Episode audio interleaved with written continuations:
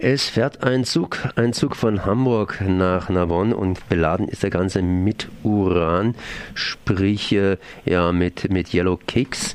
Äh, ich bin jetzt verbunden mit Udo Buchholz vom B, BU, vom Bürgerver äh, Bundesverband. Bundesverband Bürgerinitiativen Umweltschutz und ihr, ihr verfolgt diesen Zug jetzt schon seit einiger Zeit, sprich der ist wohl am Montag gestartet. Ja, es sind nicht wir alleine, die ihn verfolgen. Es sind äh, zahlreiche, vor allem norddeutsche und süddeutsche Initiativen und Anti-Atom-Gruppen, die an dem Thema dran sind. Schon vor einiger Zeit wurde beschlossen, jetzt Mitte September äh, bundesweite Aktionstage gegen solch einen Transport zu unternehmen. Hintergrund ist, dass relativ regelmäßig äh, Urantransporte per Schiff in Hamburg ankommen, also Uranerzkonzentrat aus verschiedenen Ländern, in denen Uran aufgebaut wird. Und dieses Urankonzentrat wird dann per Bahn quer durch das ganze Bundesgebiet nach Frankreich gebracht, eben nach, Narbonne, um es dort äh, weiter zu verarbeiten. Und ähm, die bundesweite Kampagne, an der sich rund 20 Initiativen und Verbände beteiligen, hat dazu aufgerufen, den ersten Transport, der ab 12. September in Hamburg ankommt, äh, ja, näher ins Auge zu fassen. Das ist erst auch gelungen. Am Wochenende kam ein entsprechendes Frachtschiff an, die Michael Dudin. Und ähm, ja, es gab in der Vergangenheit eigentlich relativ klare Streckenverläufe, klare Zeiten, wann die Züge fahren und wo sie lang fahren. Erst durch Niedersachsen, Nordrhein-Westfalen, Rheinland-Pfalz hoch nach Frankreich dann. Und äh, es gab auch eine ganze Reihe von Auftaktaktionen in Hamburg und Umgebung, die ganz äh, erfolgreich waren. Nur dann, äh, ich weiß jetzt nicht, ob es daran liegt, dass jetzt die ich sag mal, Betreiberseite, die Transporteurseite vor den ganzen Aktionen Respekt hatte. Auf jeden Fall ist der Fahrplan geändert worden und der Zug ist äh, ja nicht wie gewohnt an einem Montag losgefahren, sondern Dienstag früh und äh, ist dann nicht Richtung Frankreich direkt gefahren, sondern erstmal Richtung Hannover. Und ähm, ja, dort ist er dann quasi nicht mehr gesehen worden. Es gab zwar weiterhin an der Strecke Beobachtungen, aber wenn erstmal so ein Transport unterwegs ist, die sind relativ unscheinbar eigentlich auch, ist es schwer, die wiederzufinden. Das heißt, ihr wisst momentan nicht, wo dieser Zug steht oder fährt. Das ist richtig, klar, ja.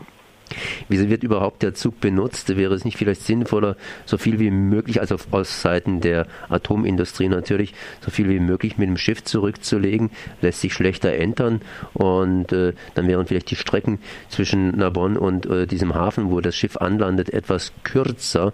Sprich, da könnte weniger eingegriffen werden auf dem Landweg. Äh, könnte man so meinen. Äh, Frankreich hat ja auch entsprechende Häfen, wo das anlanden könnte. Warum das jetzt so gemacht wird, äh, erschließt sich mir auch nicht. Aber bei den Uran- und Atomtransporten insgesamt ist es oft so, dass äh, die Betreiberseite da schwer durchschaut werden kann. Insgesamt scheint es so zu sein, dass Transporte, Transportwege im ganzen Atomgeschäft äh, vom finanziellen her nicht so die ganz große Rolle zu spielen scheinen. Ähm, das ganze Urangeschäft basiert darauf, dass die Urantransporte oder das Uran selber ja, ständig äh, irgendwie auf Achse ist. Äh, es wird irgendwo in Namibia, in Kasachstan und sonst wo abgebautes Uran, wird dann zum Beispiel jetzt in diesem Fall per Schiff nach Hamburg gebracht, wird von Hamburg per Bahn nach Frankreich gebracht, auch zu verschiedenen Städten dort, um es in Uranhexafluorid letztlich zu verwandeln. Dann muss es wieder zu Uraneinreichungsanlagen gebracht werden, zum Beispiel hier ins westfälische Gronau, wo ich wohne, kann aber auch nach Schweden gehen oder sonst wohin.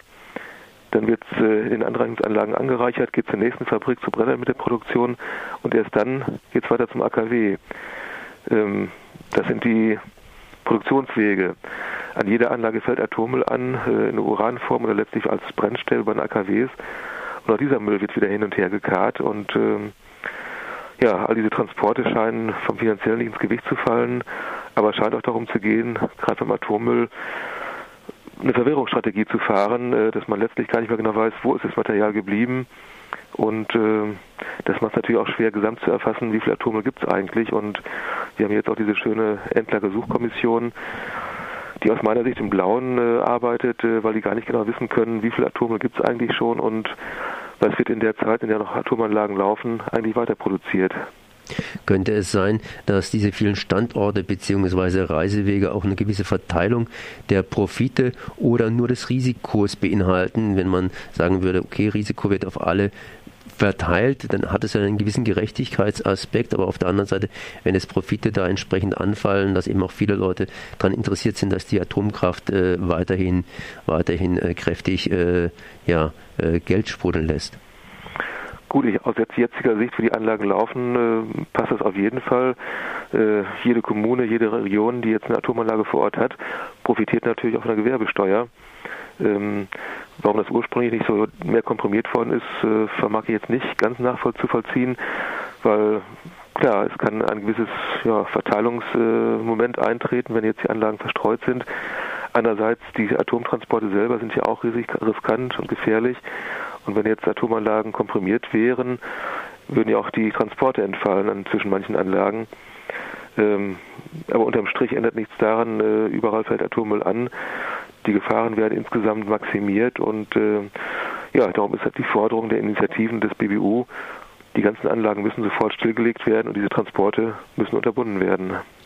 Diese Forderungen werden durch Protestaktionen begleitet. Die Polizei äh, ja, greift ein, das heißt, greift sie den einen oder anderen mal wieder raus und die werden zum Teil verurteilt. Ist da irgendwas momentan anhängig? Ja, es gibt jetzt in den nächsten Tagen in Münster äh, einen Prozess gegen zwei aktive Leute, die vor zwei, drei Jahren zwischen Gronau und Münster einen Urantransport gestoppt hatten. Äh, die stehen jetzt wieder vor Gericht. Es gab schon mehrere Gerichtstage, Gerichtstermine. Ähm, ja, da bleibt zu hoffen, dass die freigesprochen werden und dass da keine weiteren Strafen auf die beiden zukommen. ähm, uns ist es wichtig, mal darauf hinzuweisen, die Aktionen sind äh, legitim. Äh, die Gefahren müssen an die Öffentlichkeit gebracht werden. Und da sind natürlich auch mitunter dann spektakuläre Aktionen notwendig. Äh, wichtig wäre es, dass die Justiz und die Polizei wirklich mal gegen die Transporte vorgeht. Es gibt immer wieder Fälle, wo dann Transporte als marode bekannt werden, dass äh, Vorschriften nicht eingehalten werden und dass letztlich nicht gesagt werden kann, wo der Atommüll eigentlich bleiben kann. Und spätestens da müsste eingegriffen werden und gesagt werden, äh, wenn die Industrie nicht nachweisen kann, wo ihr Müll bleibt, dann darf sie nicht weiter produzieren. Wo kann man sich da weiter informieren? Ja, es gibt eine ganze Reihe von Internetseiten, ähm, auf denen jetzt aktuelle Informationen zu finden sind. Ähm, das aktuellste momentan, wo jetzt die ganzen Aktionen angekündigt wurden oder auch jetzt der Streckenverlauf nachvollziehbar ist, äh, ist die Seite urantransport.de. Also da findet man die wichtigsten Sachen. Ansonsten auch auf der BBU-Seite bbu-online.de findet man auch zahlreiche Infos. Das war Udo Buchholz vom BBU, äh, ja, Bundesverband Bürgerinitiativen Umweltschutz. Ich danke mal für dieses Gespräch.